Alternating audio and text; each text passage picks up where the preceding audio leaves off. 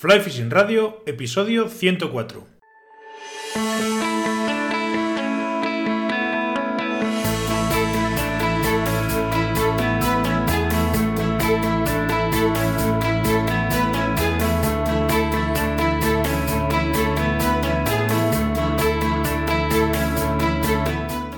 Bienvenidos a un nuevo episodio de Fly Fishing Radio, el primer podcast de pesca con mosca en español. Soy Miquel Coronado y durante la próxima media hora vamos a hablar de pesca con mosca. En la tienda Water People tenéis una serie de productos que yo uso y considero que son de una calidad más que contrastada y de mi total y absoluta confianza. Por eso os los ofrezco a vosotros, porque sé que no dan problemas y cumplen su función perfectamente. Podéis echar un vistazo en waterpeople.com barra tienda.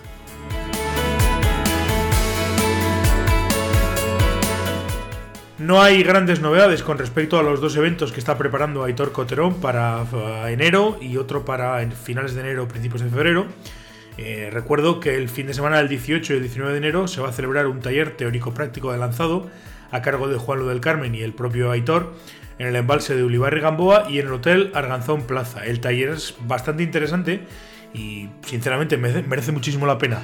Así que si estáis interesados, daos prisa porque quedan muy poquitas plazas libres. Y además de este, también el fin de semana del 31 de enero al 2 de febrero se celebra otro taller en el mismo sitio, eh, pero esta vez de lanzado a distancia, con el especialista alemán Bernd Ziche y con Aitor también, claro. Si estáis interesados en este otro taller, daos muchísima prisa porque la última vez que he hablado con Aitor, que ha sido esta mañana, estaba a puntito de cerrarlo porque quedaba no sé si una o dos plazas libres. Así que daros prisa porque es probable que a estas alturas esté ya el tema cerrado. No obstante, si queréis más información sobre ambos talleres, podéis contactar con Hitor Coterón en su web, que os la dejaré en las notas del programa.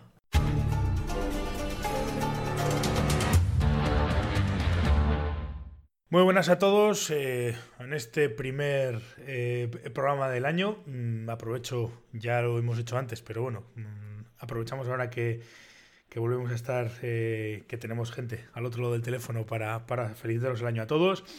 Y para empezar este año, pues este, tengo al otro lado del teléfono, como digo, y, quiero hacer un charlar un rato con, con una persona con la que mm, creo que, tiene cosas interesantes que decir, que bueno, por circunstancias, pues, pues hemos tardado un poco en, en poder contactar con él o en poder tenerlo en el programa, pero que creo que, que va a ser interesante. Lo conocéis prácticamente todos, o la gran mayoría porque yo creo que en esto del mundo de la pesca, Tomás, has hecho prácticamente de todo. Estoy hablando con, con Tomás Gil, que está al otro lado del teléfono.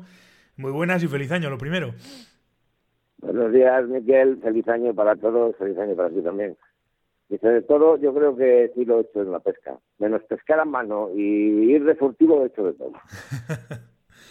sí, por eso decía, porque, bueno, que digo que más que menos está un poco en el mundo este de la pesca, pues entre una cosa y otra, por el tema de los gallos, eh, de la pluma, por, por, por, porque eres una persona que en León, y no solamente en León, en León y en toda España, pues ya tienes una, un bagaje y te conoce pues prácticamente todo el mundo, ¿no?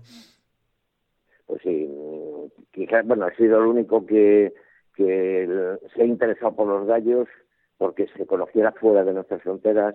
Yo me he recorrido prácticamente medio mundo eh, con mis gallos y un poco pues lo que da a conocer eh, ha sido eso, el gallo de león, eh, a través de mis libros he explicado un poco, era conocer el mundo de la pesca para muchos que empezaban eh, con las moscas de pesca y un poco pues ahora a través de mi canal de YouTube, que sea para lo único que, que voy a quedar. este va a ser mi último programa que voy a grabar para cualquier medio, pues enseñar un poco lo que es el montaje de los pues no lo sabía y te lo, te lo agradezco, hombre, que, que, nos hayas, que, que me hayas atendido, vamos. Eh, te agradezco un montón. Eh, Pero eh, entramos un poco y ya de paso, pues quiero entrar un poquito en materia porque una de las razones por las que me apetecía hablar contigo y por las que al final he decidido o me he decidido a, a llamarte y a contactar contigo era porque he estado leyendo y he visto un poco que, que, de alguna manera, no sé, tú me lo explicarás mejor porque tampoco sé exactamente qué es lo que ha pasado ni, ni por qué, ¿no? Pero, pero de alguna manera, pues poco más o menos que vas a, vas a quitar todo el tema de gallos y te vas a, a digamos, a, dejar toda esa, toda esa parte de, de negocios, de negocio, o esa, como, como esa forma de vida más que negocio, ¿no? Sí, eh, vamos a ver, no lo voy a quitar porque quiera, me lo obligan a quitar, como van a obligar a todos los creadores, eh, en el año 2005 se aprobó una, ordenanza municipal donde se recalifican los terrenos eh, sin consultar con nadie. De mis explotaciones, yo tengo dos explotaciones. Va a quedar claro que mis explotaciones están en rústico y son las dos únicas explotaciones que existen de gallos de león. El resto son ilegales, son UGMs. Eh, yo cuando hace un año eh, estoy un poco cansado, eh, tengo una clientela muy forjada de muchos años y una persona joven de Burgos, muy conocida en el mundo de la pesca, eh, quiere eh, comprar mi negocio. Pues para un pueblo de la España vaciada que tanto hablan los gilipollas de los políticos estos que tenemos, eh, resulta que la sorpresa fue que cuando llegamos al ayuntamiento nos enteramos, porque yo no lo sabía, que mi explotación, mis explotaciones solo pueden estar hasta el 2021 en, un suelo rústico. Pagando los impuestos, pagándolo todo. Claro, eh, yo me puse en contacto con la Junta de Castilla y León y dijeron, pero si eso no puede ser. Eso no puede ser. Pero ¿cómo va a desaparecer el Gallo de León? Que es nuestra bandera. Pero no, no, no puede ser. Bueno, pues este señor no le dieron la opción. Eh, yo me cabré, hice un vídeo, que lo podéis ver en mi canal de, YouTube, de Magil, y lo vieron mis clientes americanos. Harry Line, eh, que es uno de los mayores del mundo, en el mundo de la pesca, eh, vio el documental y dijo, bueno, pues los gallos no te preocupes que no van a desaparecer porque sirven para Estados Unidos. Y hace un año pues hice la venta de los gallos. Este año en mayo eh, vienen a buscarlos y desaparece todo. Lamentablemente es así. Ahora vamos a ver qué pasa con los otros criadores.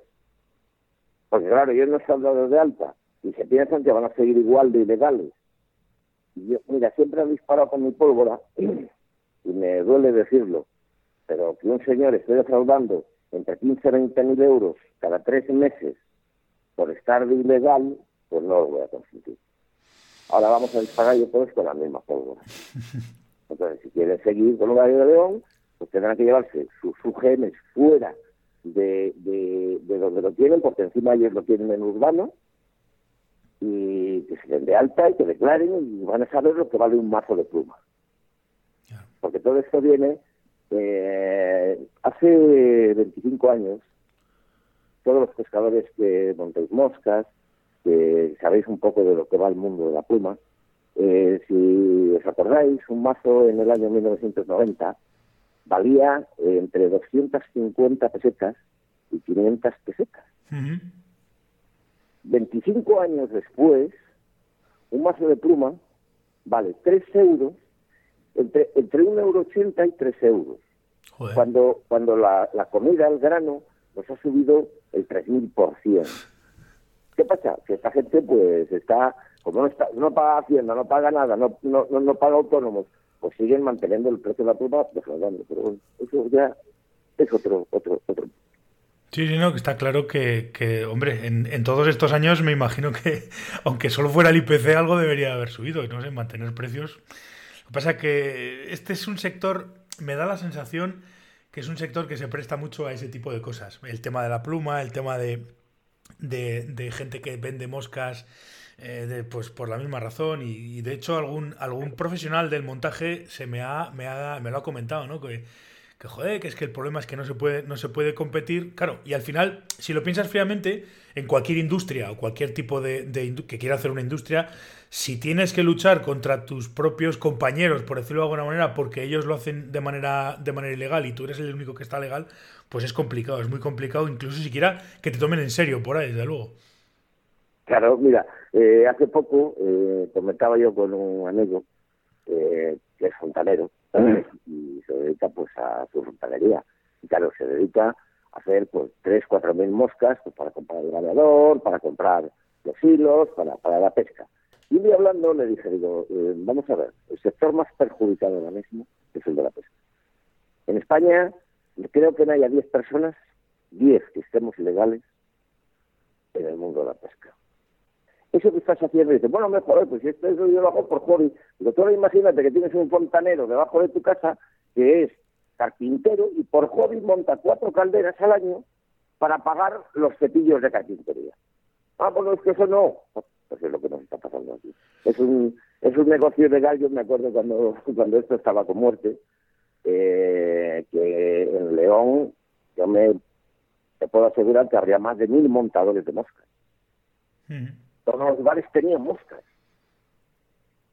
Y, resulta que cuando empezó Hacienda a meterse un poquito con esto, empezaron a desaparecer cuerdas de los bares, pero sigue igual. Porque a fin de cuentas es un sector que, es todo ilegal, es todo eh, ahí metido, escondido, por lo que le pasa, como te digo, a los creadores. Sí, sí, sí. Hacienda sabe que hay unos gallos de león que dan mucho dinero, pero quizás le daba miedo meterse porque es una raza única en peligro de extinción. El problema es que, como Hacienda no quiso meterse por un lado, se metieron la, la politicucha que tenemos en el, en el Ayuntamiento de la Vecilla. Porque esa señora pudo haber parado todo. Un alcalde de la España vaciada, que encima a ella, una analfabeta eh, de, la, de la España vaciada, no sabe lo que significa España vaciada. Después de un año, le cogió el teléfono a Miguel Herrera, que era el que iba a comprar la explotación, le cogió el teléfono hace cuatro días. Después de un año intentando llamarla todos los días.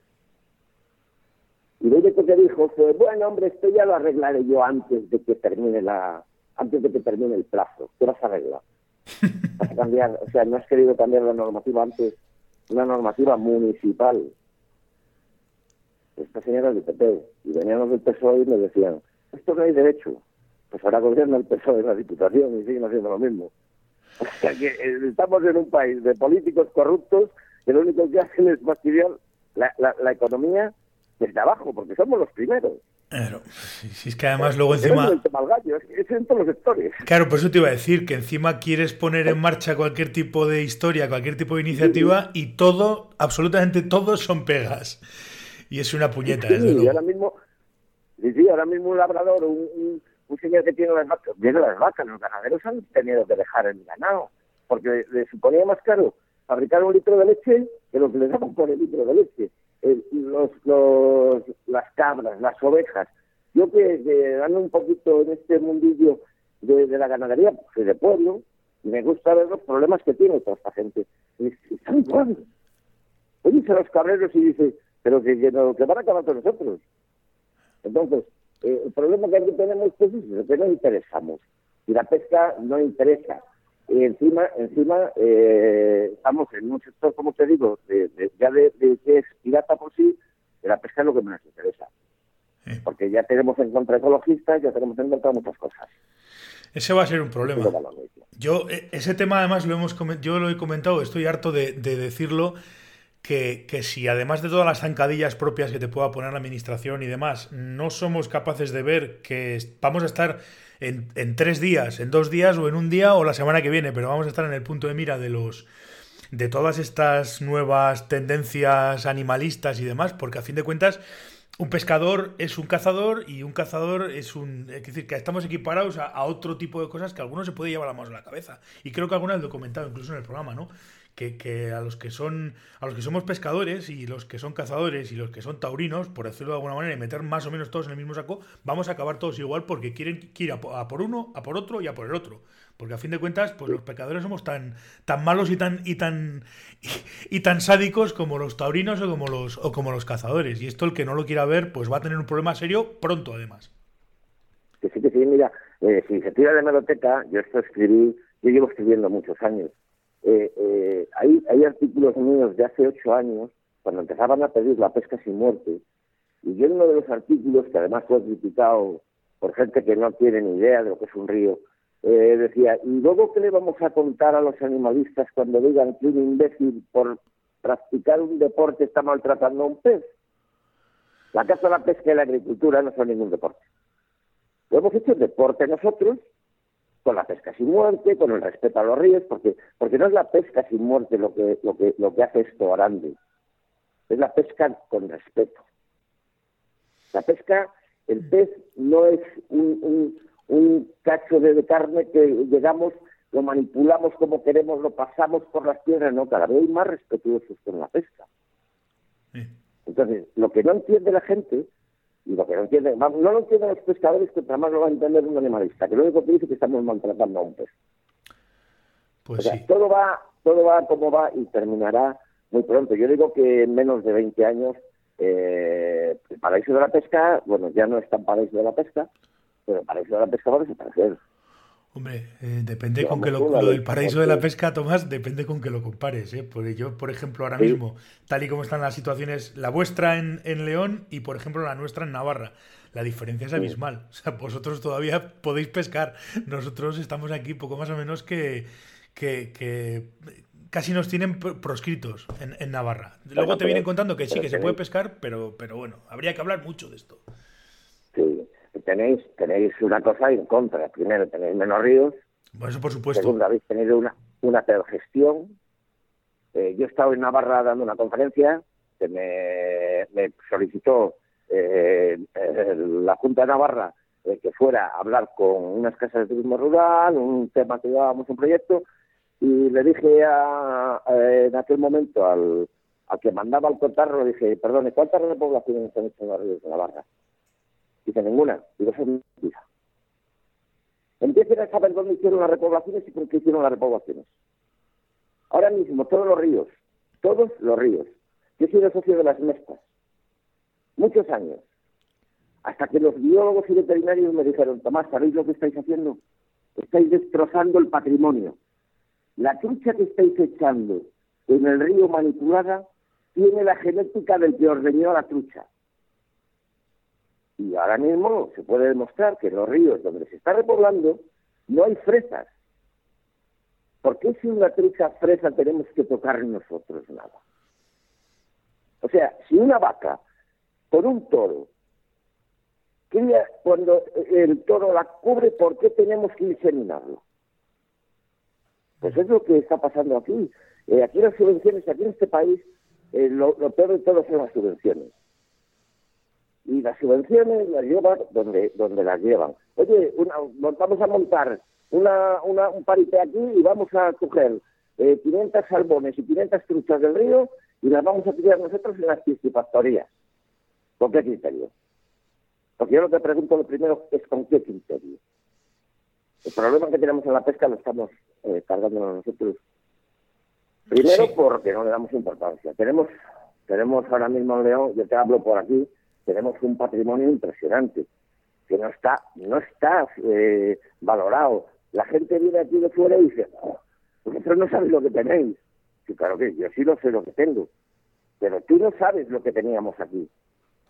Y te hablo de hace cinco años, porque han bajado las poblaciones trucheras de más de 40% hace cinco años. Si supuestamente se pesca sin. Yo estoy convencido porque hay un montón de factores, pero tenemos un problema y esto igual alguno de los que lo escucha me, me, echa los perros. Pero yo tenía un cliente, tuve un cliente que me dijo una vez, me dice, yo, mira, yo juego al golf. Y lo peor que le ha pasado al golf es que lo, es que lo democratizasen, que, que, que, hayan hecho campos municipales y que todo el mundo pueda jugar al golf. Y a la pesca le va a pasar lo mismo. Y le dices, hola, ¿cómo puede ser tan bruto? Pero si luego lo analizas fríamente dices, claro, está llegando, yo me acuerdo de cuando yo empecé a pescar, cuando yo empecé a pescar había ciertas normas de ciertas normas de etiqueta no escritas que las cumplíamos todos. Si llegabas a un sitio donde había un tío pescando no te metías por medio, la forma de, de, tratar a los peces, etcétera, etcétera, etcétera, eran una serie de, de normas, voy a decir normativas, una serie de normas que no te las explicaba, o sea, que no, no, no, estaban escritas en ningún sitio, pero, pero era lo primero que aprendías. Y todo eso se ha, estado, se ha ido perdiendo. Ahora se manipula a los peces de cualquier manera. Se, eh, se, se va por el río como un bulldozer. Eh, queremos tener peces todo el año en todos los ríos y pescar de, desde el 1 de enero hasta el 31 de diciembre. Y hay una serie de cosas que lo que están haciendo es efectivamente ir en detrimento de la pesca como, como, como actividad. ¿no? Ya no voy a decir ya como deporte, sino como actividad. ¿no? Y, y, se está perdiendo mucho el respeto por el medio, por los demás pescadores y por un montón de cosas. Entonces, ahora escribe mucho la gente, ahora escribe mucho la gente en internet y y Internet pues eh, es el que más daño ha hecho a la pesca. Pero bueno, es que hay mucha gente en Internet que lleva tres días pescando y ya se cree con el poder de la razón. Ni todo es blanco ni todo es negro. Y ahora mismo, ahora mismo no nos damos cuenta de eso, de lo que estamos haciendo en el río. Estamos destrozando el río. Ahora mismo los ríos están cerrados. No hay una vereda por al lado del río. ¿Por qué? Porque todo el mundo vamos por el puto medio del río. ¿Qué pasa? Que antes los reservorios que quedaban el mayor enemigo de la pesca fue el barreador. Antes tenías tramos de ríos que eran reservorios que tú no podías entrar a pescar. Todo eso ahora nos lo llevamos por el medio. Vamos como, vamos en mano como que estamos de casa. Y eso, como tú dices, eh, llegar a una tabla y que te pase un tío por el lado. Y pues bueno, esto, y como no vas a discutir, pues, pues te vas. Pues hombre. Y la gente te dice, pero ¿y por qué dejas hacer eso? Pues porque vengo a disfrutar, no vengo a pelearme. El que lo quiera ver, que lo vea, el que no lo quiera ver, que no lo vea. No creo que, que vayan a echar encima, pero sí, también se van a echar encima. Porque eh, están acostumbrados a eso. Cuando no pueden debatir, insultar. Bueno, pero es lo que te digo, que, que, que yo creo que el, el, problema es ese, ¿no? Que, que, la cosa, por decirlo de alguna manera, sea al popularizarse, todo tipo de actividades al popularizarse, de alguna manera pierden un poco, pierden un poco de, de ese, ese romanticismo, por decirlo de alguna manera, que, era el que me enseñaron a mí, ¿no? Y, y en el fondo, nosotros, eh, y por ejemplo, desde esta desde este podcast o desde el propio canal de YouTube, el tuyo, el mío, gente que llevamos más o menos tiempo, que yo no soy más que un aficionado y hago esto porque me gusta, pero es decir, de alguna manera tenemos un poco una responsabilidad, entre comillas, de, de, de, transmitir a las, como nos lo transmitieron a nosotros, transmitir a la gente un poco de, ese respeto, de ese, de ese, no sé, de ese, ese romanticismo, ¿no? Que, que, en su día había en el, en el río y, en, y todo lo que tenía que ver con, con la pesca, ¿no? Es un poco, yo creo que la tarea más importante que deberíamos de hacer los que de alguna manera pues, pues tenemos una, una pequeña responsabilidad ¿no? de cara, de cara al, al resto de pescadores.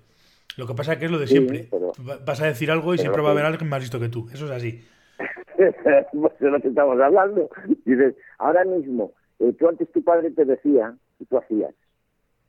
Tu tío o tu amigo que iba a pescar contigo, que fue el que te enseñó a pescar, te decía unas pautas, marcaba unas pautas y tú las, las seguías. Y lo primero que tenías que tener era respeto, que ahora no lo hay.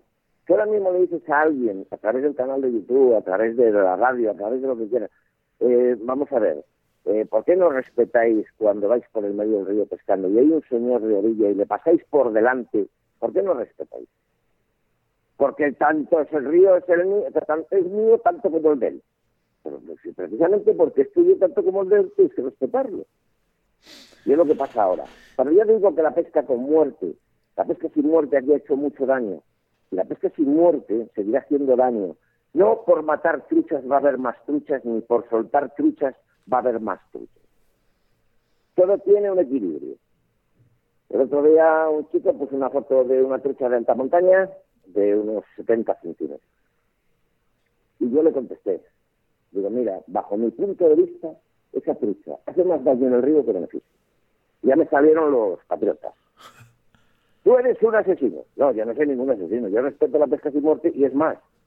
Ninguno lleváis los años que yo llevo pescando sin muerte. A mí me conoce mucha gente. Yo voy por el río y que diga uno solo, eso lo he retado muchas veces en, en internet, que es muy grande. Uno solo que diga que a mí me ha visto con una trucha. Ninguno me ha visto con ninguna trucha. A mí me es igual lo que mida, pero entiendo que esa trucha de 70 centímetros hace más daño. ¿Por qué? En una tabla grande, que cuando hay una trucha de esas, en pocos años desaparecen casi todas las truchas. Dice, bueno, es que eso es natural. Bueno, pues es natural.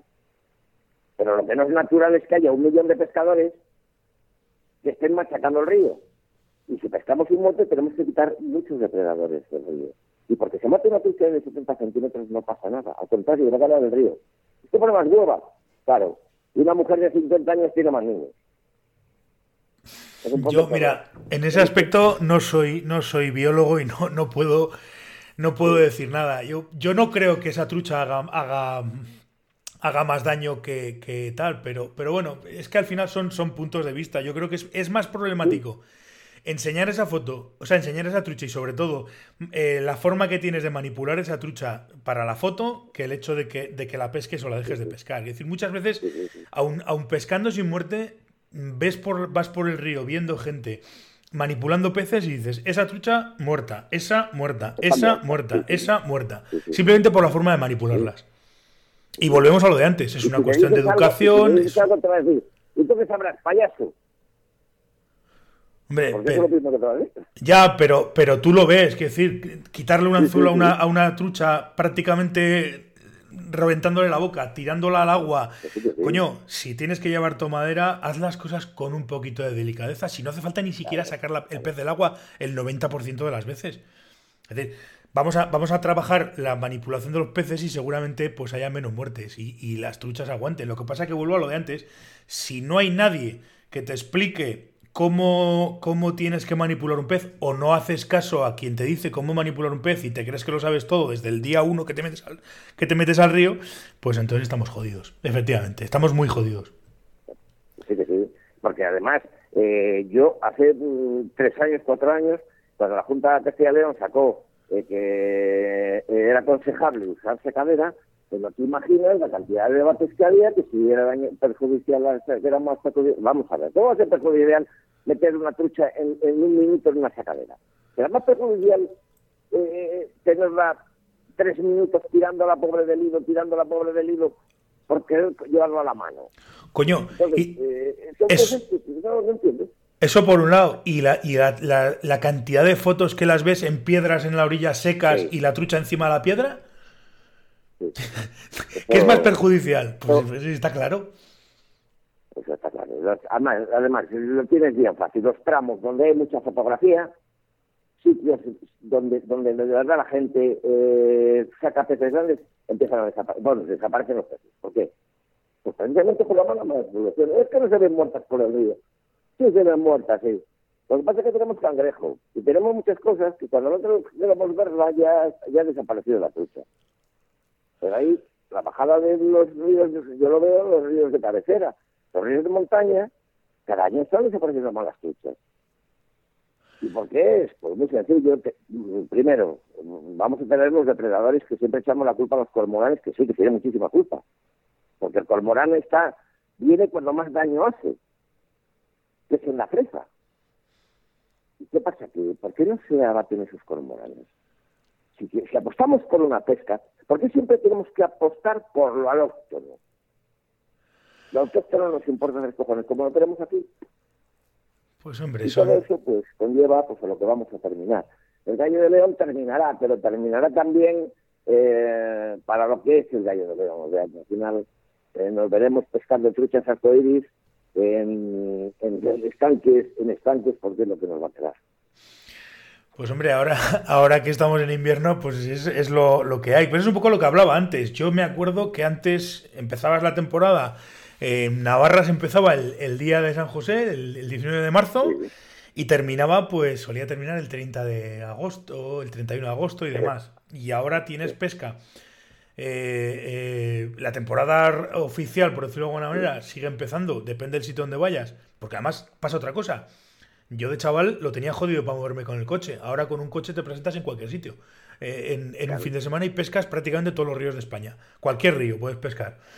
Y, claro, las temporadas de pesca, pues sí, igual empiezan el 1 de marzo y terminan el 31 de octubre. Que por un lado está bien, y a los que nos dedicamos a la pesca de alguna manera o de otra, pues siempre nos va a venir bien, ¿no? Oye, pues, pues más clientes vendrán a querer pescar contigo, y etcétera, etcétera, etcétera. Al final, pues todo tiene su parte buena y su parte mala. Pero claro, si además de eso queremos seguir pescando, oye, no, en invierno también.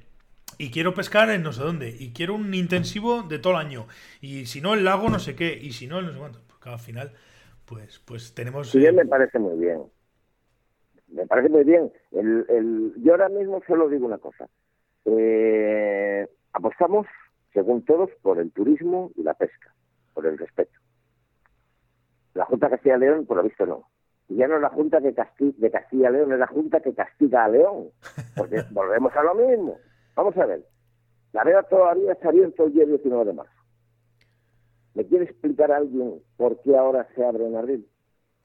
Muy sencillo, porque los cormoranes, mientras el pescador no entra en el río, los cormoranes siguen en el río. Interesan más los cormoranes que los pescadores. Segundo, el señor que coge las vacaciones en agosto, ¿qué pasa? Que no tiene derecho a pescar. Porque aquí se cerra el 31 de julio. Esa es la apuesta que nosotros queremos hacer por el turismo. Es lo que hablábamos antes. La apuesta no, que no importa la pesca. Ahora mismo, Tú imagínate que mañana Confederación Hidrográfica del Duero, o del ESLA, o perdón, o del Niño, de la que sea, eh, puede sacar un beneficio de un río como el doble de lo que están sacando, que están sacando mucho, el doble, y, son capaces de entubar los ríos.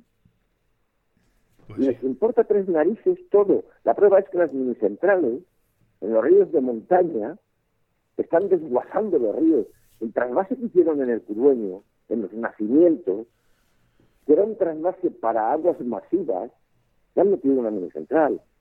Y les importa tres narices. Y la pesca no importa nada, porque no generamos dinero para la Junta. Pero eso es lo que se, yo estoy convencido de que eso es lo que se cree. Hace cinco años les importó una mierda.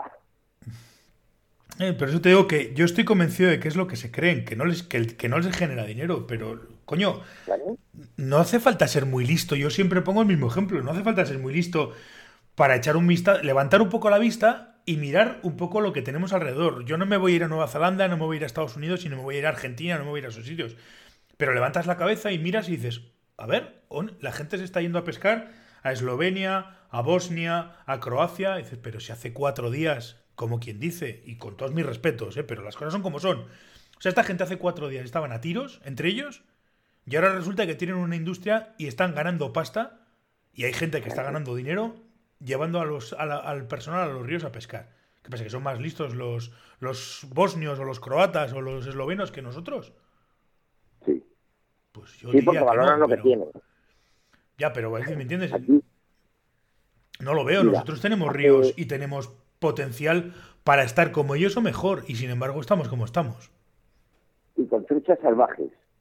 Esa es otra. No repobladas. Que el 80% de los, de los paraísos, de los, de los destinos de pesca se está pescando truchas repobladas.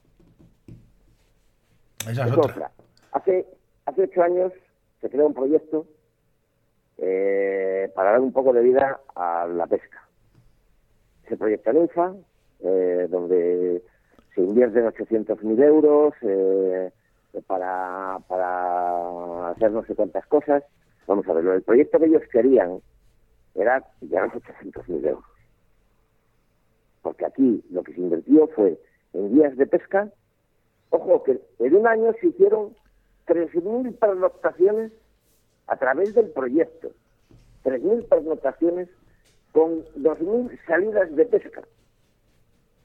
Pues que demuestra que sí da dinero, ¿no? Joder. bueno, pues el proyecto se perdió mucho porque, porque claro, ya no había donde chupar. Y aquí los grupos de local, pues el que pasa el mes que menos chupó 200, 300 mil euros. Y claro, eh, yo se lo digo, lo digo. Y tengo detractores porque yo voy a la cara, y lo digo a la cara. Mira lo que, lo que estoy diciendo que es duro, ¿eh? Sí, sí, no. Se han tragado 200.000 euros cada grupo mínimo cuando era dinero para repercutir en la pesca. Pues con escuelas de pesca, enseñando a los niños desde la escuela que la pesca no es sacar peces, que es el respeto, que tenemos unas venas que son principales en los ríos, pero que lo que estamos hablando de esto, para ellos no les importa nada. Y como no les importa nada, yo te lo digo por experiencia, porque me he pegado muchas tortas contra las puertas picando puertas, tanto con los gallos como con la pesca. Luego tengo muchos detractores, pues sí tengo muchos detractores. Tengo muchos detractores y te voy a decir por qué. La mitad de ellos, de los detractores que tengo es porque aprendieron en mi casa. Y si piensas que matando al maestro, ellos van a ser más importantes. Y en segundo lugar, tienes los que no saben dialogar. O lo que es blanco o lo que es negro, no hay gris. Entonces, mientras estemos así, si no nos unimos los pescadores, se van a reír de nosotros toda la vida. Mira cómo de los cazadores no se ríen. Porque están federados, porque están unidos. Hombre, porque tienen escopetas. como esto como broma, ¿eh? una denuncia en León por una trucha, 3.000 euros a un pescador. Un corzo con un tío con una escopeta que se está jugando el guarda, eh, la gente se está jugando el físico. Sí, sí, no, por eso, por eso. Y claro, cuando un agente medioambiental dice que le metieron 3.000 euros a un chaval por llevar una trucha, pues mira, no vuelvo a denunciarlo además. Y muchas veces además las denuncias ni siquiera llegan, por lo menos hasta donde yo sé, hay veces muchas que ni siquiera llegan a, a, tramitarse. O sea, que, que, esto es un cachondeo, efectivamente. Yo tenía un conocido, hace muchos años, un amigo, que decía que la única forma que se podían salvar las truchas es que supieran la mierda. Y en el fondo, pues, pues, pues, razón tiene, pero... pero... Mira, hace cuatro años denuncié yo a un capitán de la Guardia Civil eh, que lo pillaron, vamos, lo pillaron no, yo estábamos con una excursión, estábamos cuatro guías de pesca, con dos ingleses, un, un suizo, bueno, estábamos comiendo en un restaurante y se nos acerca un capitán de la Guardia Civil y dice, ¿qué habéis hecho? Digo, pues no sé, nada, hoy nada, macho, no sé qué ha pasado. Y bueno, joder, pues os invito esta noche a comer unas truchas que tenemos 40 kilos de truchas que cogimos ayer con la pila. Y las vamos a cenar en tal restaurante. Llegué a casa, publiqué un artículo que decía, con galones bien se come. Donde hablaba de este capitán de la Guardia Civil eh, lo, primero lo publiqué en Facebook y, yo escribía para un diario, para un periódico de aquí de Castilla y León y lo publiqué en el diario de Castilla León. Eh, al día siguiente, eh, el comandante de la Guardia Civil de León estaba en mi casa para saber quién era el capitán. Quizás vino por si sabía que igual era también el que estaba al comienzo. Y lo que quería saber si yo había estado presente. Lo que hice mal fue no haber aceptado la invitación y hacer una foto. Denuncié al restaurante. ¿Tú puedes haber hecho algo? No, seguramente no. No han ni por allí. Seguramente no. ¿Por qué? ¿Por qué? Pues yo lo he denunciado y me dicen, un día te van a meter en la cárcel. No, yo cuando hablo tengo pruebas. Y cuando me he metido con la Junta Castilla León, que les he dado como para el zorro, ya te digo que tengo una biblioteca muy amplia, muy amplia. Les he llamado terroristas ecológicos y me dice que me dicen los amigos que van a meter en la cárcel. Que no, vamos a ver, que yo tengo grabaciones donde vea todo esto sinvergüenza lo que están haciendo. ¿Qué quieres que, que pusieron la depuradora en la piscifactoría de Vegas del Condado? Que esa es otra. Tenemos, el mayor problema que tiene León es la piscifactoria de Vegas del Condado. Que con el rollo de la piscifactoría, todas las procedencias de las frutas que salen de León son de la piscifactoría y es lo único que quieren es abono. Porque se lo ponen casi todos los años. ¿Te quieres que poner una depuradora que cuesta 75 millones de pesetas y la jodieron en dos semanas porque no limpiaron el filtro? bueno, pues eso lo denuncié. ¿Me hicieron caso? Pues no. Pues como muchas cosas que he denunciado. Denuncié una saca de 13.000 truchas que se iban para Cataluña. Fuimos a juicio y lo perdimos porque los que mandaban eran los de la Junta Castilla y podían hacer lo que se les daba la gana. O sea, mientras tengamos aquí a estos golfos que trafican con truchas, pues yo lo que me escojona es eso, para Cataluña, o sea, para pescar todo el año que, tienen escenarios en Cataluña, donde están pescando trucha común todo el año, y resulta que sale de León esa trucha. Tú mira dónde van las cosas. ¿Qué pretendemos? ¿Qué queremos? Y no nos unimos los pescadores. Es que, los es políticos que... sabemos que son corruptos, ¿no? Es un poco... votando? Por lo que pasa con los, es... con los, con los pescadores. Es un poco puñeta esto porque al final, claro, yo entiendo un poco, en el fondo, a ver si me entiendes, eh, a, a, a, las federaciones, a los pescadores de competición, a los que quieren pescar todo el año, que, al final... De alguna manera entiendes un poco todo, ¿no? Pero, pero luego dices, ¿entiendes? No, vamos a decir, no es entender, es, simplemente comprendes que, oye, el que quiere pescar todo el año, pues también, de alguna manera dices, bueno, pues tiene su derecho. Si luego no molesta a los demás y tal, pero hay cosas que, que si te paras a pensarlas fríamente dices, esto no tiene ningún sentido. O sea, que yo, y además lo hago, los, es que además lo hacemos todos. Yo eh, mañana me voy a, me voy a ir a, echar el día a un lago de estos intensivos. Me ha llamado un amigo, oye, ¿por qué? Pues venga, pues vale, pues venga, pues vamos. Pero vas por más, más por estar, por almorzar y por echar unas risas que por pescar. Que a mí ese tipo de pesca no me gusta, pero bueno, vas.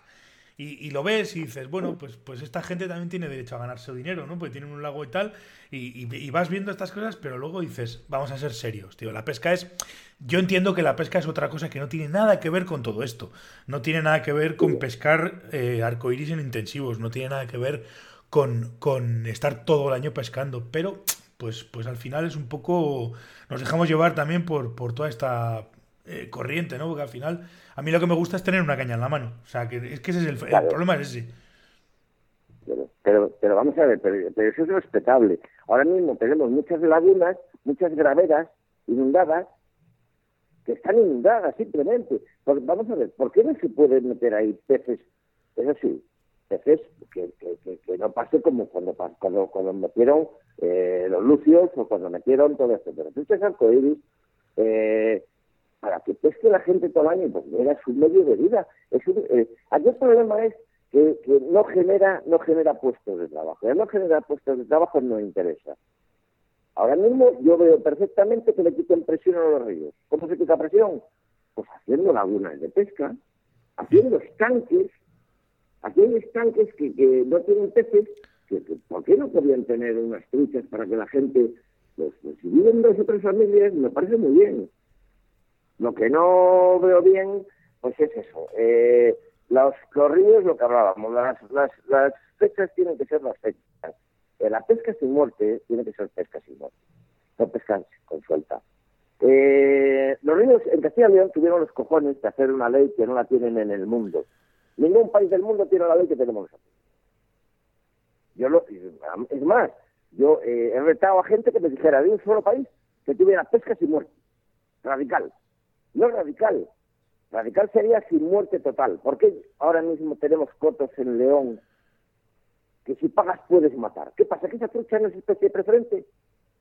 O sea, un río de montaña como Curueño, que tenga el coto de Tolivia, de alta montaña, con unas truchas impresionantes. ¿Qué pasa? Que ahora pero Dios, los que pescan sin muerte supuestamente, sacan los cotos con muerte, pero no hay pescado sin muerte. ¿Por qué vas a a matar truchas si tú eres un pescador sin muerte de león? Mira, he visto yo cada tipo por el río, de estos que están hablando por todos los sitios, que siempre tienen el compromiso. Y lo ves con las dos truchas colgadas. Dice, ¿pero qué pesca? Si no te... Joder, sin compromiso. Y este año va a pescar con muerte un día. Así que en 30 años no mata ninguna trucha. Este año va a matar cuatro para que coman mi mujer. Y para eso va a sacar un coto y como ahí no es especie preferente, pues puedo matarla. Entonces, sacar el coto de Tolivia, un río de alta montaña impresionante, que hemos, nos estamos cargando la población truchera autóctona que hay en las poblaciones, con una medida de 24 centímetros, pues yo, te digo, que te diga, una trucha de 24 centímetros es un crimen matarla. Eso sí es un crimen, que es la que más cría. La de 70 no es igual, como si quieres llevarte dos.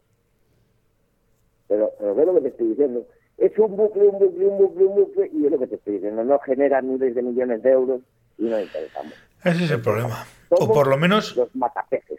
Yo no sé si es que no genera o, directamente que, no, que todavía no lo han visto. Porque todo esto me estás contando tú en León eh, hazte la idea de que, por ejemplo, en Navarra lo tenemos, como hemos dicho antes, corregido y aumentado. No solamente la gestión es la que es, sino que además encima estamos bastante peor que vosotros en cuanto a cuestiones de... Bueno, bastante peor que vosotros, no. Vosotros sois el paraíso en comparación con, con lo que somos nosotros. Al final ya sabes que todo esto es un poco relativo, ¿no? Pues si, si tú te comparas con, con, León hace 5 o 6 años, vas a decir, pues esto ha bajado un, un pega un bajón terrible. Pero si yo comparo el León de ahora con la Navarra de ahora, pues digo, joder, mañana mismo me iría a vivir a León porque para mí eso es el paraíso. Sigue siéndolo y lo va a ser toda la vida. Entonces, claro, pues... Pero vamos a ver, pero siempre fue en los años 40, 50, cuando venían los ingleses, los franceses, los que nos enseñaron a pescar la mosca han sido los franceses y los ingleses.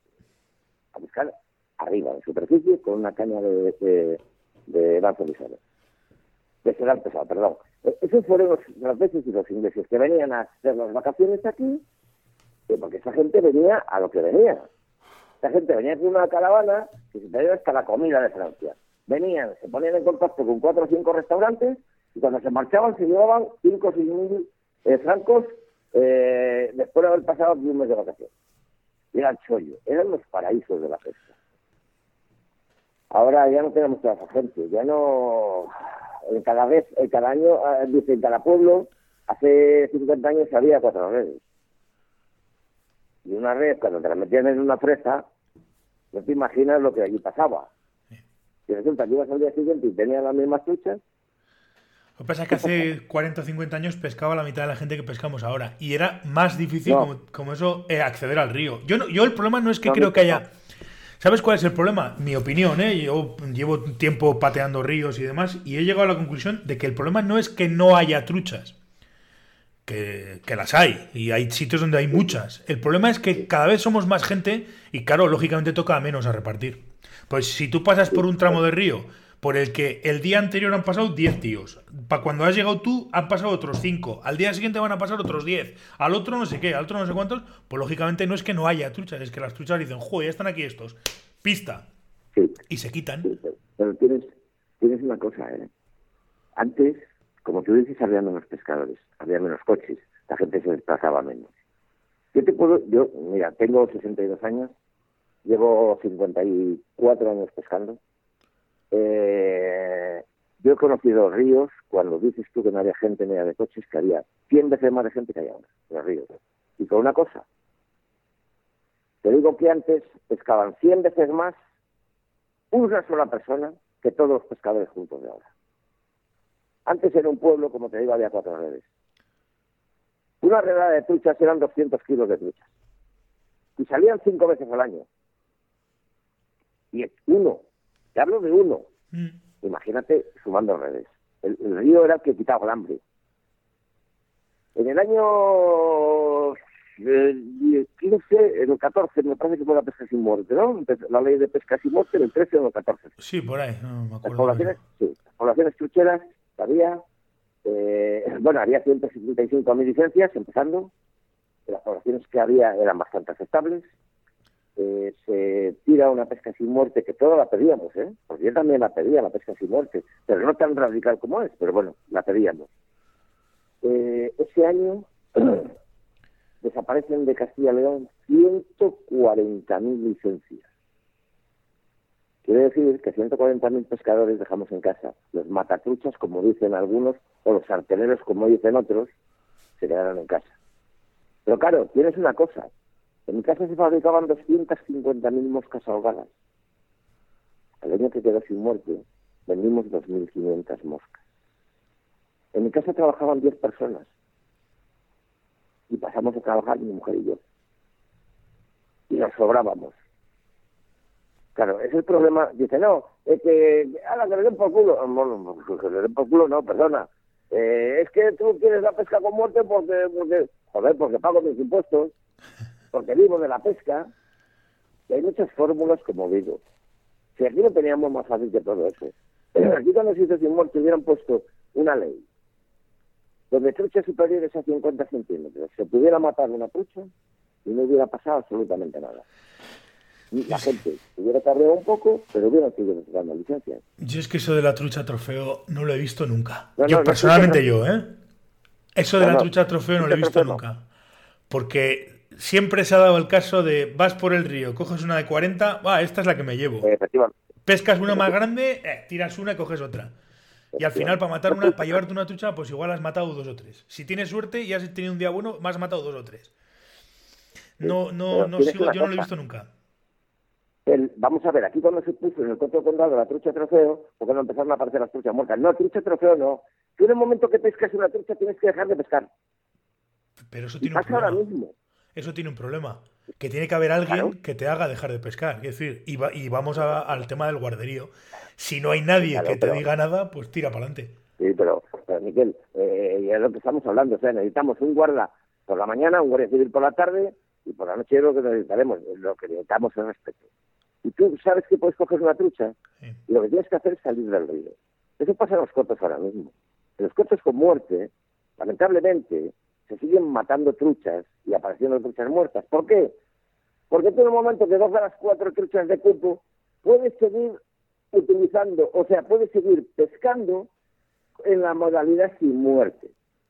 Ahí viene la trampa. Yo me llevo las cuatro truchas al coche, sigo pescando sin muerte. Cojo una trucha de, como guardería, no hay, porque sí, aparecen los guardas cuando, cuando las setas. Ahora con las setas, cada poco ponen los agentes medioambientales. Hemos cogido un señor con 30 kilos de setas. ver, ¿por qué no ponéis, oye, eh, cada día eh, pedimos 40 licencias de pesca? ¿Por qué no lo decís?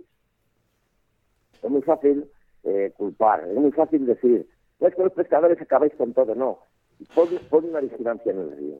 Ahora tenemos una guardería impresionante. Solamente hay dos agentes medioambientales, dos, en León, que los ves por el río.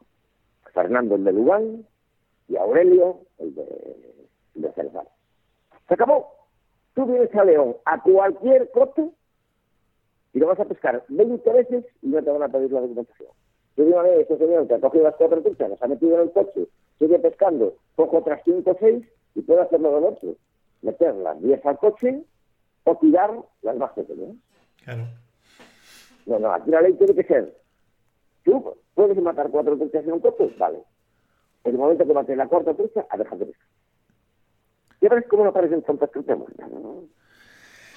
Bueno, que no, que no es solo. En un coche no se tiene por qué pescar con muerte, tampoco. Y es especie preferente, es especie preferente en todos los sitios. Sí, pues es que ya digo que este, tipo de cosas al final lo que hacen es intentar contentar a todo el mundo. Y, muchas veces intentando contentar a todo el mundo dejas descontento a todo Dios, que es todavía peor. es lo que te digo. Mira Galicia el año pasado con la que prepararon con la con la pesca sin muerte, porque es que en Galicia, porque es que en Galicia. Ahora resulta que son los de León los que van a matar las truchas a la Galicia y a Asturias. A la que le hace falta a los asturianos o los gallegos que vayan a los leoneses a matarle las truchas. Mira, yo en Galicia cada vez que iba me decían, porque yo mm, te puedo decir de amigos que tengo en Galicia, que las cestas de pesca tienen un agujero por la parte de atrás y le han hecho un doble fondo, donde entran dos kilos de truchas pequeñinas, las que más les gustan a ellos, las de 11 centímetros. Y luego dicen que van a matarle las truchas. La pesca sin muerte en Galicia si lo ponen yo creo que acaban a tiros. yo lo siento, lo siento mucho, pero decían aquí en León, no, si lo dejan sin muerte se envenenan los ríos. Coño, sin muerte se quedó, se envenenaron los ríos. Porque hay que tener narices. Es decir, no, pesca sin muerte en todas las comunidades. Todos los ríos pesca sin muerte. Una licencia nacional. Puedes pescar donde quieras. Pero todo sin muerte ni cortos ni hostias. Ya verás cómo otro gallo cantaba. hay, hay, cosas que efectivamente habría que, plantearlas, pero como decíamos al principio, con los políticos hemos, tocado, hemos topado, o con determinada gente de la administración hemos topado, porque pues, ese tema de, de, normativas y demás, pues, yo estoy harto ya de hablar del asunto de Navarra y, me hago cruces. Ya llega un momento en el que dices, pero, o sea, no, no tiene sentido seguir hablando de esto porque, porque decir, es pegarse de, cabezazos contra una pared. Y al final vas a ir a morir al de siempre. Y el de siempre te va a decir, no, o sea, a mí, mientras haya dos, una pareja de truchas y frecen y no haya, y la especie continúe, a mí lo que hagáis los pescadores me da igual. Dice, pues entonces, ¿qué hacemos? ¿Que decir, gestionamos la pesca o lo que hacemos es mantener, mantener los peces o, qué es lo que queremos hacer? Porque aquí lo que hay que buscar es el equilibrio. Hay que buscar el equilibrio entre los que quieren pescar, entre los que quieren que no se pesque, entre los que quieren que pescar mucho, los que quieren pescar poco. Y es complicado, es muy complicado. La verdad es que es muy complicado. Y aquí, y aquí el problema que tenemos, y lo tenemos, está en todas las comunidades el mismo, es la falta de guardería, porque me imagino que en Navarra pase tres cuartos de lo mismo. Lo mismo, Ahora mismo, ¿qué, pretendemos, qué pretendemos buscar? Eh, si tú vas a pescar un tramo y sabes que no va a venir nadie y resulta que, que la lías, bueno, pues ya está. Mira, el, año pasado, solamente yo aquí, ¿eh?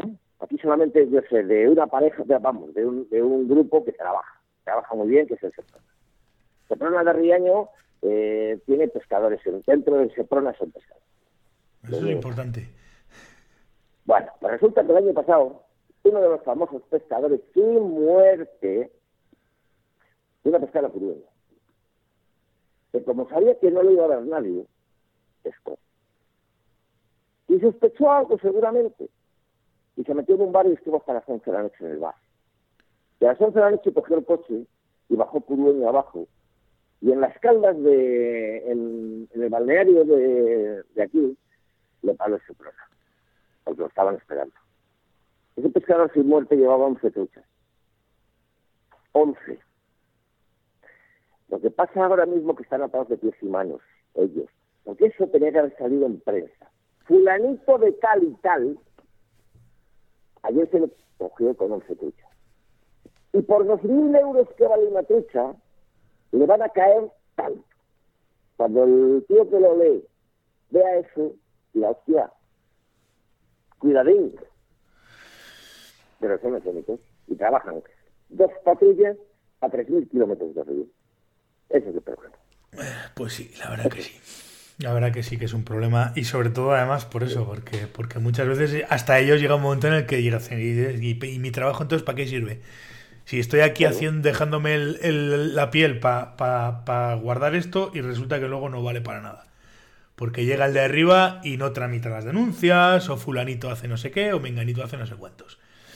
Esa es la putada, efectivamente. Efectivamente. Pero bueno, eh, al final, pues oye, nosotros aquí estamos y seguiremos y yo por lo menos, eh, cuando veas estas cosas, pues metiendo caña y, de alguna manera, no sé si denunciándolo, pero sí por lo menos intentando, en la medida que nos toca, concienciar a la gente, ¿no? Que, que, hay cosas que hay cosas que son de cajón. Tema de ya no solamente el respeto al resto de pescadores, sino sobre todo el respeto al medio. Yo cuando me dicen tú, es que esto de los pescadores conservacionistas y tal, y digo, vamos a ver, conservacionista, yo me considero un pescador conservacionista, pero por una razón muy sencilla, porque lo que quiero es conservar lo que hay para seguir pescando. Yo no soy. No, no, no soy un pescador ecologista, no soy un. Porque si fuera ecologista o fuera animalista o fuera cualquier cosa de estas, mm, no pescaría. Entonces, como soy pescador, lo que quiero es conservar lo que hay de la mejor manera posible. Y se trata de respetar. Lo hemos hablado un montón de veces, se trata de respetar. Justamente. Yo, mira, hace unos años creé un grupo de pesca eh, que se llamaba Locos por la Pesca los programas que yo hacía en televisión se llamaban Locos por la Pesca. Bueno, pues creé el grupo de Facebook de Locos por la Pesca. Eh, uno de, las, de los requisitos para pertenecer en el grupo es el respeto. El siguiente requisito es eh, pesca sin muerte. No admito peces de, o sea, fotos de peces en cocina. Ni, bueno, pues eh, no te imaginas la cantidad de pedos que hay con, este tema por, porque no vemos que una trucha que está en una piedra es pesca con muerte, porque esa trucha está muerta. Eh, ahora mismo, ahora mismo, si queremos, si queremos pensar un poquito en lo que nos queda, somos pescadores conservacionistas. Eh, si queremos seguir siendo pescadores conservacionistas, eh, tenemos que demostrarle mucho, mucho, mucho, mucho más respeto de lo que estamos demostrando a los ríos. Eh, como te digo, yo llevo pescando sin muerte desde que se prohibió la venta y comercialización de la trucha. ¿Sabes por qué? Yo vivía de las truchas. Pues no, pero... Ahora vivo de las truchas de otra manera. Era mi trabajo. Yo salía al día a coger tres o cuatro kilos de truchas, que a mí trescientas pesetas que me las pagaban, yo sacaba mi sueldo. Cuando la pesca sin muerte, cuando empezó la, eh, cuando en Castilla y León eh, hicieron la ley de, de prohibido, vender truchas, yo dejé de pescar con Mi mujer izquierda por las truchas. Pues mi mujer mías las va a comer. O sea que este año tampoco las va a comer. Porque todos los años digo lo mismo. Este año va a sacar un coto. Yo llevo muchísimos años sin sacar un coto. Este año va a sacar un coto. Este año están los cotos. Pero no para pescar truchas. Vamos, y para pescar truchas para disfrutar del, del, día con mis amigos, porque para mí la pesca no es sacar peces, para mí la pesca es, eh, somos una cuadrilla de seis amigos, que llevamos muchísimos años pescando, eh, nos vamos al río, pescamos desde las 10 de la mañana hasta las 3 de la tarde. A las 3 de la tarde, muchos días no se han empezado a tomar las truchas, y empiezan a las 3 menos cuarto. Bueno, por nosotros a las 3 le decimos, que vayáis a la mierda, ahora nos vamos a comer. Eso es pescar. Sí. conservacionismo y pesca. Sí, no, no, desde luego. Al final cada uno en el río disfruta como, como, como le da la gana, ¿no? Que es de lo que se trata. cuando tienes años, cuando tienes años, ¿a qué vas? A disfrutar. ¿Qué me va a enseñar ya a mí el río? Como digo yo, si en este mundo está todo inventado ya. ¿Qué, ¿Qué, voy a pedirle yo del río? He tenido una edad, un tiempo donde necesitaba estar 24 horas al día en el río. Ahora me conformo con estar cinco bien, dar un paseo, sentarme, eh, decirle al compañero, no, tírala tú, tírala tú. Eso es lo que me queda la pesca. Hmm. La amistad y lo que conlleva no sacar peces. Y aquí tendremos pesca. Sí, totalmente. Dejarnos de, de, correr y de pisar y de y a ver si no me pasa este. Mira, antes íbamos pescando, eh, te puedo decir, yo estaba en una tabla pescando y a lo mejor haber 40 pescadores en, en, en, menos de un kilómetro no nos molestábamos ninguno, macho. Ahora tienes uno, uno. Y es que corres que te matas como que va. No, no. Llámale. Y, Oye, ven un momentín. Ponte por esa y ya nos vamos por este. Vamos a empezarlo tranquilamente. Y así no tienes con quién hablar. Eso, eso me ha pasado a mí más de una vez. Ir solo al río, encontrarte con alguien en el río. Antes le preguntabas, ole, ¿qué, cómo, ¿qué vas a hacer? ¿Qué plan tienes? Oye, pues me voy a meter por aquí, pues voy a subir para arriba, pues voy a ir para abajo. Dices, oye, podemos hacer dos cosas. Si quieres, vamos mano a mano, o si no, pues si tú vas para arriba y yo voy para abajo, nos repartimos el tramo y tan amigos. Ahora le, hay gente que le dices buenos días y ni te contesta. O sea que... No, ahora uh, efectivamente no contestan, gruñen. Ya me jodió. Y dices, hombre, pero por Dios, por lo menos educación. Buenos días, por lo menos contesta, no, no a lo tuyo ahí, como si no costara. Hombre, se trata un poco de. Yo recuerdo, yo recuerdo que me llevábamos la bota de vino, que llevábamos la merienda, y te sentabas, y según pasaba la gente, el trago vino, estamos trago vino, ¿qué tal? Bien, tal. Estabas en vino ahora hablando. Sí. Y ahora no, ahora, ahora, a ver qué forma puedo esconder el coche para entrarte en la curva siguiente para joderte todo el tramo. Qué pena, macho. Qué pena, a eso hemos llegado. Yo por eso te digo que voy al río a sentarme. Normalmente pesco unos 150 metros, 200 metros, no pesco más. ¿Qué pesco más? Porque, porque no me voy a pegar con nadie. Pues Voy a hombre, vivir no. la pesca y a disfrutar de la pesca. No, la verdad es que no años- es. No es, el, no es lo suyo. padre de, de David Arcay. Eh, estábamos pescando, vamos, eh, llegamos al balneario, eh, iba su padre y su madre a pescar, su madre la tiraba para arriba y su padre venía para abajo. Y eh, pasó por el lado de, hombre, ¿qué están en la Gil? Sí, ocho el padre de Arcay y tal, un placer. Eh, ¿dónde- ¿Qué vas a hacer? Digo, pues mira, pescar contigo mano a mano. Si no te parece mal. Yo estuve detrás del viéndole pescar y me prestó por el vivir.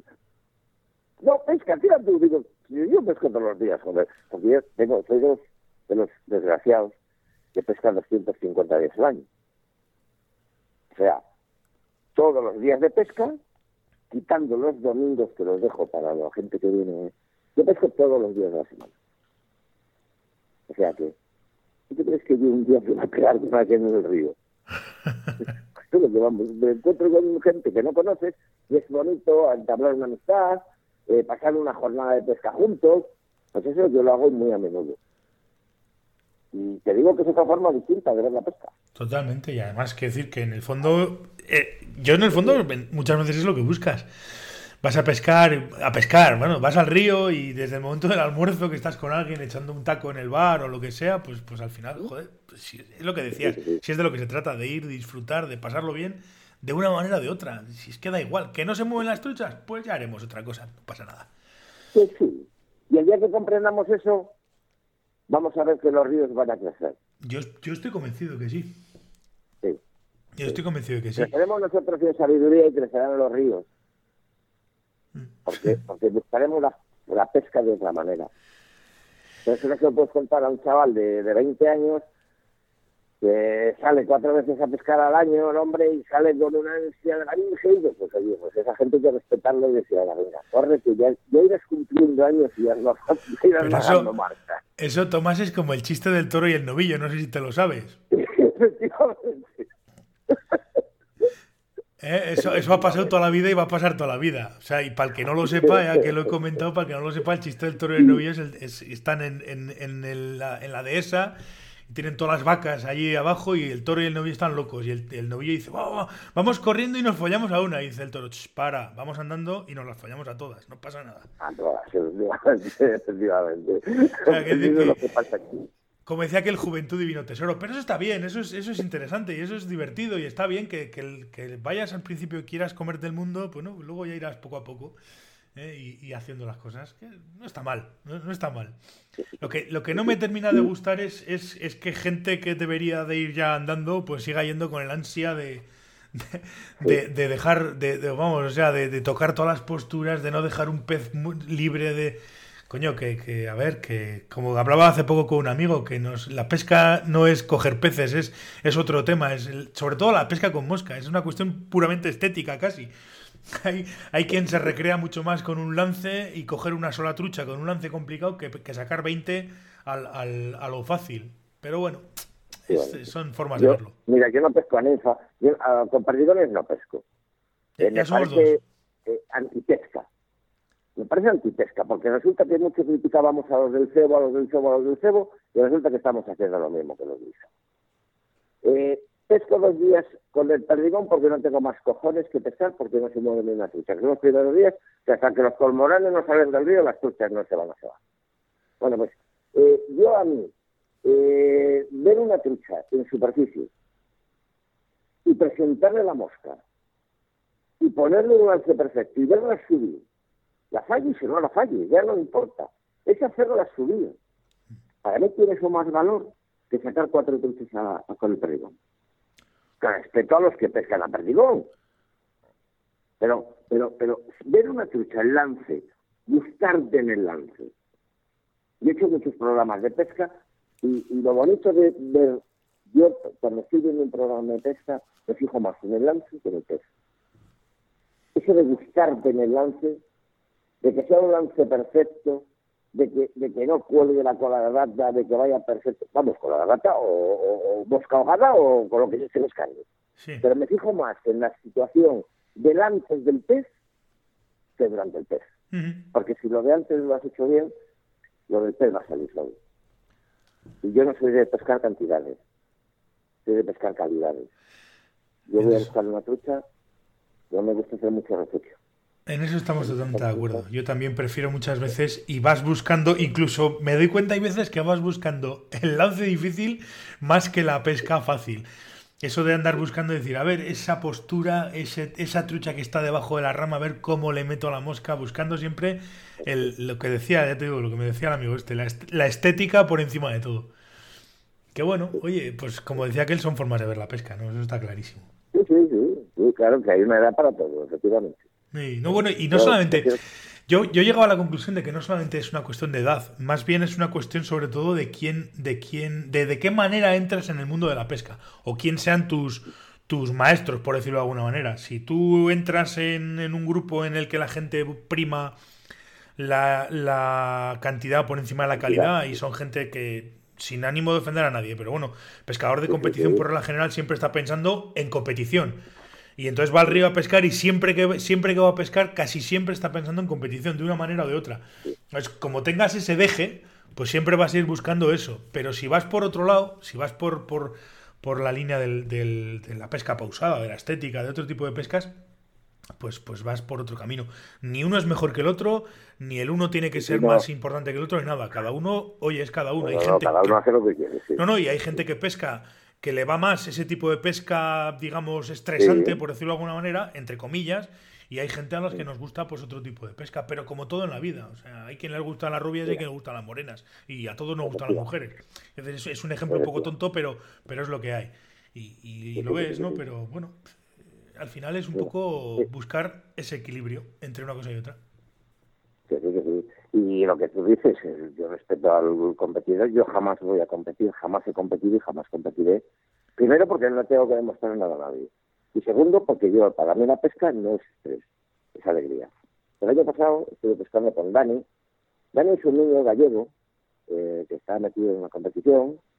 Eh, eh, Elvi y Picho son sus padres y vinieron, eh, es un chico que vino hace dos años, la primera trucha que cogió con mosca la cogió conmigo, y el año pasado eh, se ha metido muy de lleno en la competición, y lo que quería es frenarlo. Estuvimos pescando un tramo, en forma, y lo sujeté lo que pude. Eh, estuvimos cuatro horas en 100 metros, y dice, oh, es que sí, no, perdona, ¿cuántas truchas has movido? Si tú hubieras venido aquí, en este tramo no hubieras movido ninguna hubieras movido dos. Has movido 15, 16 peces. Ahora, mañana te voy a enseñar a pescar, porque como te me adelantes te va a dar un guantazo que te va a tirar la garganta. Te llevé a un río de montaña, tenemos 13 años. Te llevé a un río de montaña. Estuvimos pescando eh, de punta. otra forma de pescar. Y le dije, tenemos que andar 100 metros en 7 horas. Eh, te puedo decir que empezamos a las 10 de la mañana y a las 2 de la tarde me dijo, Tomás, es el día que más truchas he sacado en mi vida. ¿Sabes por qué? Porque lo estás haciendo bien. Porque estás viendo las truchas y leyendo el río. No se trata de correr, se trata de pescar. Y no sacar una trucha en un sitio. En un solo sitio sacó siete truchas. Si tú hubieras venido compitiendo, hubieras sacado esa trucha y hubieras tirado a Jesús, efectivamente. Pero es otra forma de pescar. Y cuando marchó comprendió que la pesca no era correr, era disfrutar. Yo tengo muchas anécdotas. Mira, escrito un libro eh, que no lo voy a publicar eh, porque me parece eh, Internet, como te digo, ha hecho mucho daño a todo, el que se titula Cuentos, leyendas, historias de un viejo pescador. Si mi nieto algún día lo quiere publicar, que lo publique. Y en ese libro cuento historias de este tipo, gente que me ha pasado muy famosa, gente que no es tan famosa, gente de a pie, que he tenido esos momentos con ellos. Como te digo, llevo muchos años pescando y enseñando a mucha gente a pescar desinteresadamente, que para mí es lo que vale la pesca. Mm. Así que, en fin.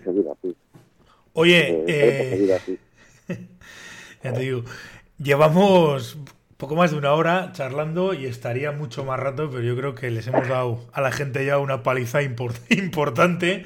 Pero impresionante, macho. Les hemos dado una paliza importante, pero te digo que llevamos algo más de una hora, según tengo aquí, según miro en el, en el contador. Eh, te agradezco un montón primero que me hayas atendido y que, además hayamos estado tan a gusto charlando. Y bueno, eh, como se suele decir, esta es tu casa y si algún otro día quieres volver por aquí, yo estaré encantado de seguir hablando contigo de mil, de mil cosas. Y nada más, yo creo que podemos dejarlo, por ejemplo, o, por, de momento lo podemos dejar aquí. Así que, eh, lo dicho, muchísimas gracias por todo, feliz año y a ver si este año que tengo intención de ir por allí a pescar y además tengo varios compromisos con gente de, por allí para pescar, para ver si por lo menos nos podemos echar una cerveza juntos y, charlar un rato en, persona. Bueno, pues te lo agradezco. Espero que si de verdad vienes eh, puedas disfrutar. Si puedes, eh, yo, si quieres venir conmigo, para mí es un placer llevarte a mis ríos. Eh, yo pesco cada día en un río distinto. no me importa llevarte a mis ríos y disfrutar una jornada pues con una buena comida y una buena mesa. Eso es lo importante. Siempre lo importante es eso, el disfrutar. La, del cómo sea, pues en el fondo es lo de menos, pero disfrutar y estar a gusto y estar sobre todo con buena gente. Pues, pues, pues nada, lo un dicho. muy grande, muchas gracias y un abrazo muy grande, que tengáis todos un feliz año y mucha pesca y mucho respeto.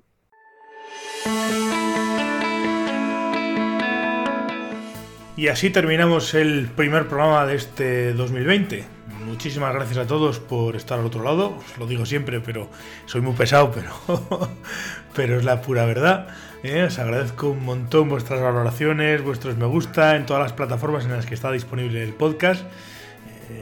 Os agradezco además también un montón y, os pido, ya que no os cuesta nada y a mí me hacéis un favor tremendo porque Cuantos más me gusta y más likes, más visibilidad tendrá el podcast y por tanto llegaremos a más gente, más gente podrá escuchar el programa y bueno, pues al final eh, generaremos y crearemos una comunidad más grande para todos. Podéis dejar vuestros comentarios sobre el episodio en el apartado de comentarios de la página de notas del programa. Si queréis poneros en contacto conmigo, os apetece venir a pescar al Pirineo, tenéis alguna duda con alguno de los productos de la tienda, o queréis que os resuelva cualquier otra cuestión relacionada con la pesca con mosca, podéis hacerlo a través del formulario de contacto que está en mi, en mi página web.